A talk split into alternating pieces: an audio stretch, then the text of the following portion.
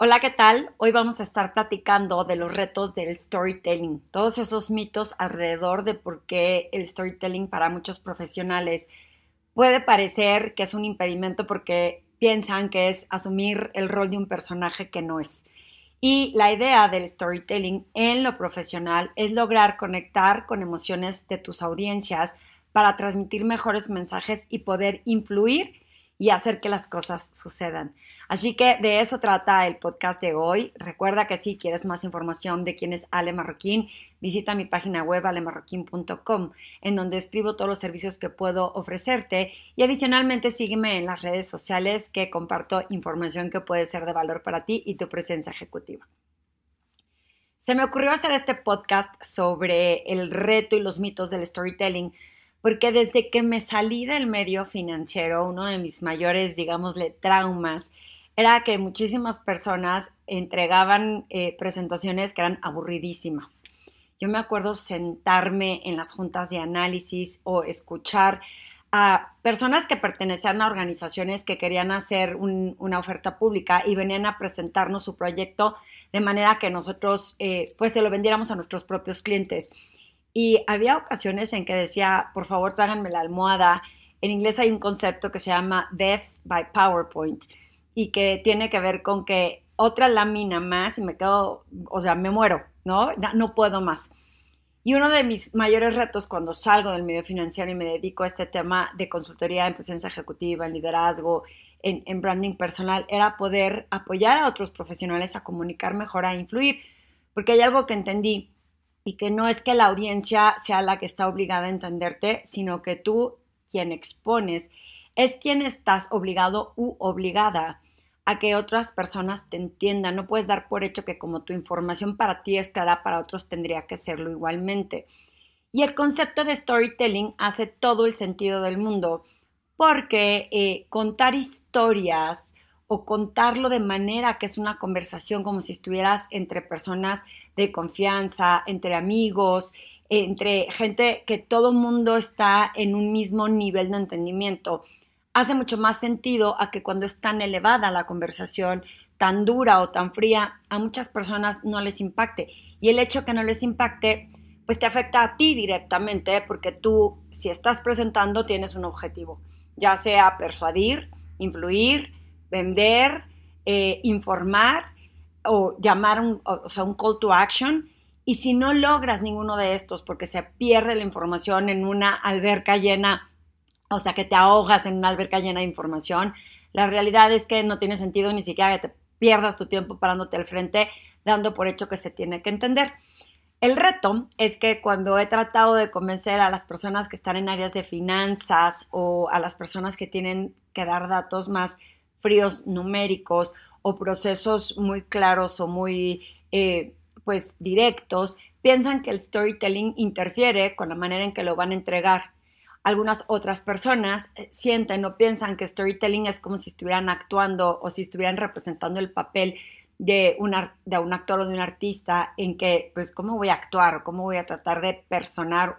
eh, hacer un personaje que no soy yo? Y eh, mi labor y mi reto es convencer a todos los profesionales que el storytelling hace total diferencia por cómo conecta con la gente recuerdo perfecto que en ocasiones les digo, tienes que usar el drama. Y me dicen, no, no, no, yo no quiero hacer llorar gente si esto no es de estos programas que hacen llorar a las personas para generar audiencia. Y cuando hablo de drama, eso se lo aprendí a, un profesor de la Universidad de Berkeley que se llama Adam Lipsig y dice que el drama va en el detalle. Y en el detalle es como cuentas eh, la, la historia, la información. Te pongo un ejemplo. Recientemente me estaba diciendo uno de mis clientes, que tenía que hacer una presentación para el CEO de la compañía que venía de fuera del país y que eh, quería dar los resultados comerciales de cómo había logrado alcanzar eh, pues mejores ventas, mejores impactos en sus clientes y que pensaba decirles que por la confianza que habían generado en los clientes habían logrado sus resultados. Si yo te invito a ver qué te dice esa frase, no te dice nada, porque decir gracias a la confianza pero ¿qué hiciste para generar esa confianza? Y cómo yo como CEO puedo ver cuál es tu talento, cuál es tu valor para la organización, en que me expliques con detalle los pasos que seguiste para poder encontrar ese resultado, ese incremento en ventas. El storytelling habla de ese drama o de ese nivel de detalle. Cuando tú pones analogías o cuando tú cuentas anécdotas, cuando platicas de historias tuyas o de otras personas en donde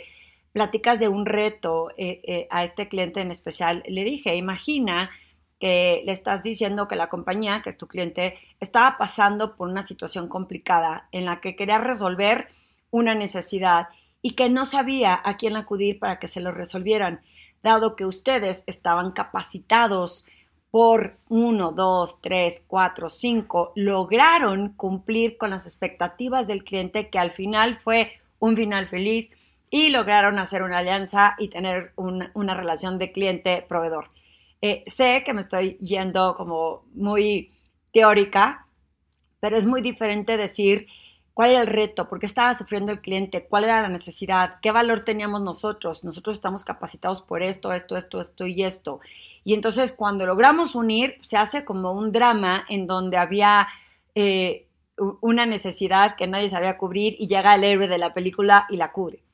Estoy exagerando cuando digo héroe, cuando hablo de villanos, pero es una realidad que si no platicas el reto y no lo describes y no explicas exactamente cómo fue una situación a otros, los haces pensar. Y cuando haces pensar a la gente no tiene tiempo de pensar o de traducir lo que estás diciendo y se van hacia sus intereses personales, que son sus obligaciones que tienen que hacer inmediatamente, las preocupaciones que tengan o las miles de cosas que tenemos en la cabeza. El storytelling no es una actuación no es interpretar un personaje. El storytelling es saber contar con energía, con eh, un buen lenguaje no verbal, con una buena estructura de tu historia, que tenga un inicio, que tenga en medio una información valiosa para que te lleve hacia un cierre que puede impactar. Y eso es lo que la gente obvia. Tengo otro cliente que es un director general que me decía, no, Ale, o sea, sí entiendo a qué te refieres con storytelling, pero yo no voy a hacer eso porque no quiero representar un papel.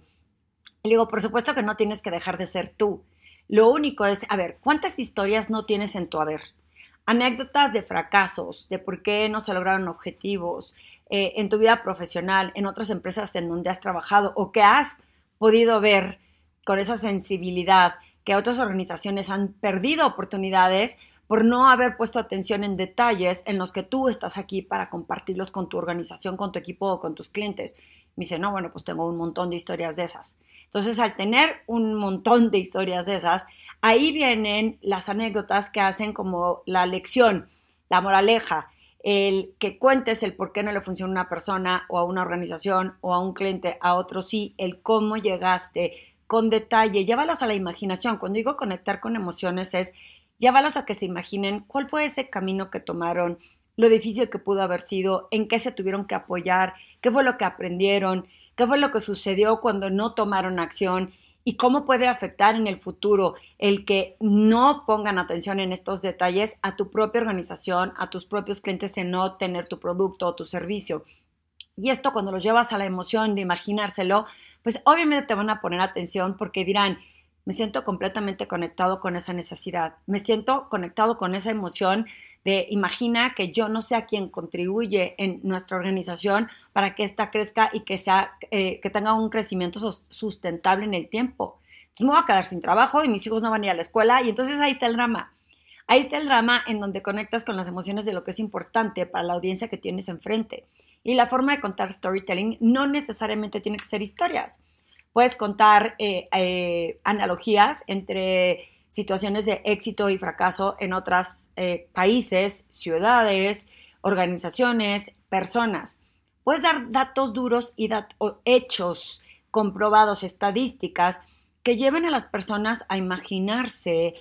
por qué ese número es importante. Porque cuando arrojamos números, y te digo, llegamos al 4% en ventas, me acuerdo que hace poquito le estaba platicando yo a uno de mis hermanos que el número de views en un audio que le había mandado me parecía muy poco comparado con el número de personas en, ese segmento. Me dijo, al contrario, es un número bastante importante porque en porcentaje o en estadísticas normalmente es mucho menor. Ah, caray, o sea, si te digo el número tal cual, pues no te dice nada. Pero si te lo hago comparativo con una situación en donde eh, se menciona el normalmente tenemos unos views de 10 personas y el hecho de que tengas 40 es un número bastante alto considerando insisto, la audiencia que tenemos cautiva, por decirlo así, pues ya te hace más sentido. Entonces, por eso es otro reto el que tengo para las organizaciones, para la gente financiera, que cuando van a representar números y que ponen gráficas y demasiados números y solo arrojan los números, dan por hecho que las personas tenemos que entender lo que ese número significa eh, en relación a relativo a lo que estás queriendo eh, crecer o lo que quieres comunicar de lo que significa ese crecimiento. Y, perdón, pero desde un punto de vista arrogante, me hace creer que todo el mundo debería de saberlo. Pero al que no se le dan tan fáciles los números, al que está en áreas creativas, al que está en áreas eh, quizá operativas, a lo mejor ese número no les dice tanto como a los que están relacionados con la área de finanzas, con los que llevan presupuestos, con los que necesitan manejar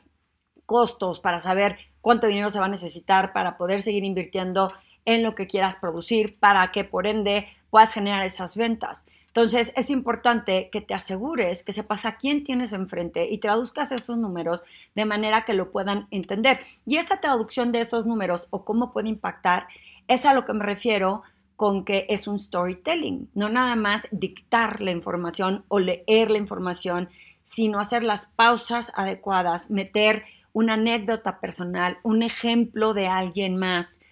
y con un orden,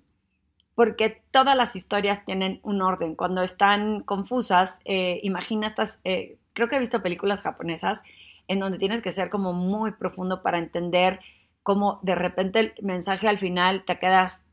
ya se acabó la película, y al final a lo mejor es arte, no lo quiero criticar, pero si te cuesta trabajo entender, a lo mejor no eres la audiencia para ese tipo de películas, pero asegúrate que tú no seas ese eh, productor o director o creador de historias japonesas que está tan elevado y sofisticado que cuando entregas un mensaje, aunque sea a través de tu supuesta historia, la gente no te entendió, porque el costo de oportunidad es para ti.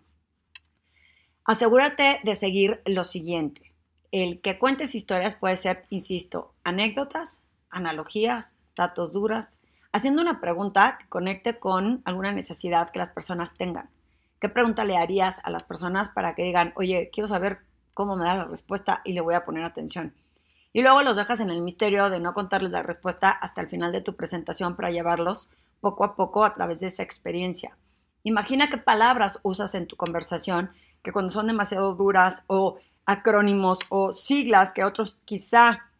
no entiendan. Eh, recientemente tuve una conversación con un prospecto que me decía que había aplicado y me dio las siglas de una herramienta que había utilizado para medir a sus equipos y eh, pues me quedé callada porque no entendí qué tipo de herramienta era esa. Y entonces aquí no pasa nada, pero imagínate que él me quería vender la herramienta, me da las siglas y pues yo no le entendí así, me quedé callada, me dio pena preguntarle. ¿Cuántas personas dicen, mejor no voy a preguntar qué quiere decir esa sigla? Me quedo callado, pero al final perdí el sentido de la conversación o de la presentación.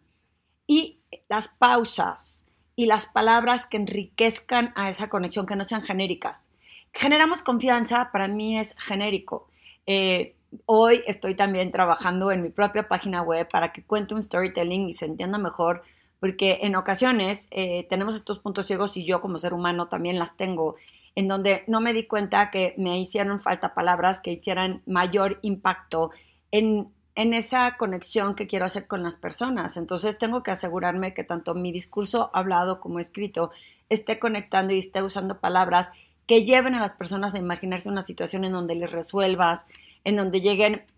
a esa historia de éxito, en donde por lo menos se les ocurra qué podrían hacer para poder resolver algún reto que puedas tener, qué se hizo en el pasado, qué se está haciendo en el presente, qué se esperaría para el futuro. Y todo ese tipo de cuestionamientos hace y enriquece y le da mucha más calidez a tu presentación que el simplemente hacer una lectura,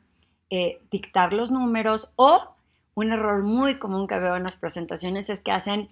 presentaciones de PowerPoint eh, retacadas de información y luego pretenden leer cada uno de esos eh, bullet points o de esos eh, cuadros de texto en donde meten tanta información que ni ellos mismos saben qué es lo que están diciendo y entonces te vuelves wordy, como dicen en inglés, que te haces de muchas palabras para explicar un solo concepto y la gente se pierde. Por eso es bien importante ser conciso, ser concreto, usar esta parte de las palabras que conecten con las emociones, transportar a las personas a la imaginación, a llevarlos a donde los quieras llegar para que se imaginen por qué les debe de importar lo que estás haciendo. Y algo muy importante en el storytelling, como en todas las historias, es empezar con algo que capte la atención, que atrape a los espectadores y al final hacer un cierre que impacte, hacer un cierre que los deje con la última idea con la que querías que se quedaran, para que de esta manera no se pierda el y qué querías que hiciera con información. Qué padre habla, sale marroquín, pero pues no sé para qué me lo estás contando. El storytelling sí puede ser utilizado por cualquier profesional. El storytelling sí puede ser utilizado aunque sean puros números. Puedes usar tu creatividad para evitar caer en lo tradicional, en lo normal, en lo que se espera de esas presentaciones, para que todos te entiendan y no nada más las personas que dominan el tema. Y estoy hablando de presentaciones en, en organizaciones en donde a veces son town halls, en donde tienes que dar los reportes de, de toda la empresa y todo el mundo tiene que presentar y todo el mundo lo hace basado en lo que importa para mí y olvidan que no todo el mundo tiene que entenderte y que no todo el mundo tiene que saber y conocer de tu tema. El storytelling es una herramienta maravillosa en lo profesional y los grandes líderes lo utilizan para hacer que llegue un mensaje que impacte, que influye y que de alguna manera crea una conexión emocional, además de que te da la credibilidad de saber que eres un líder en el que pueden confiar. Si tienes más dudas de este tema, eh, mándame un mensaje, búscame en mis redes. Tengo tutoriales en YouTube, sin embargo, este podcast está hecho para inspirarte en que te motives a poder utilizar la herramienta del storytelling y romper con estos retos y estos mitos de que no es para ti.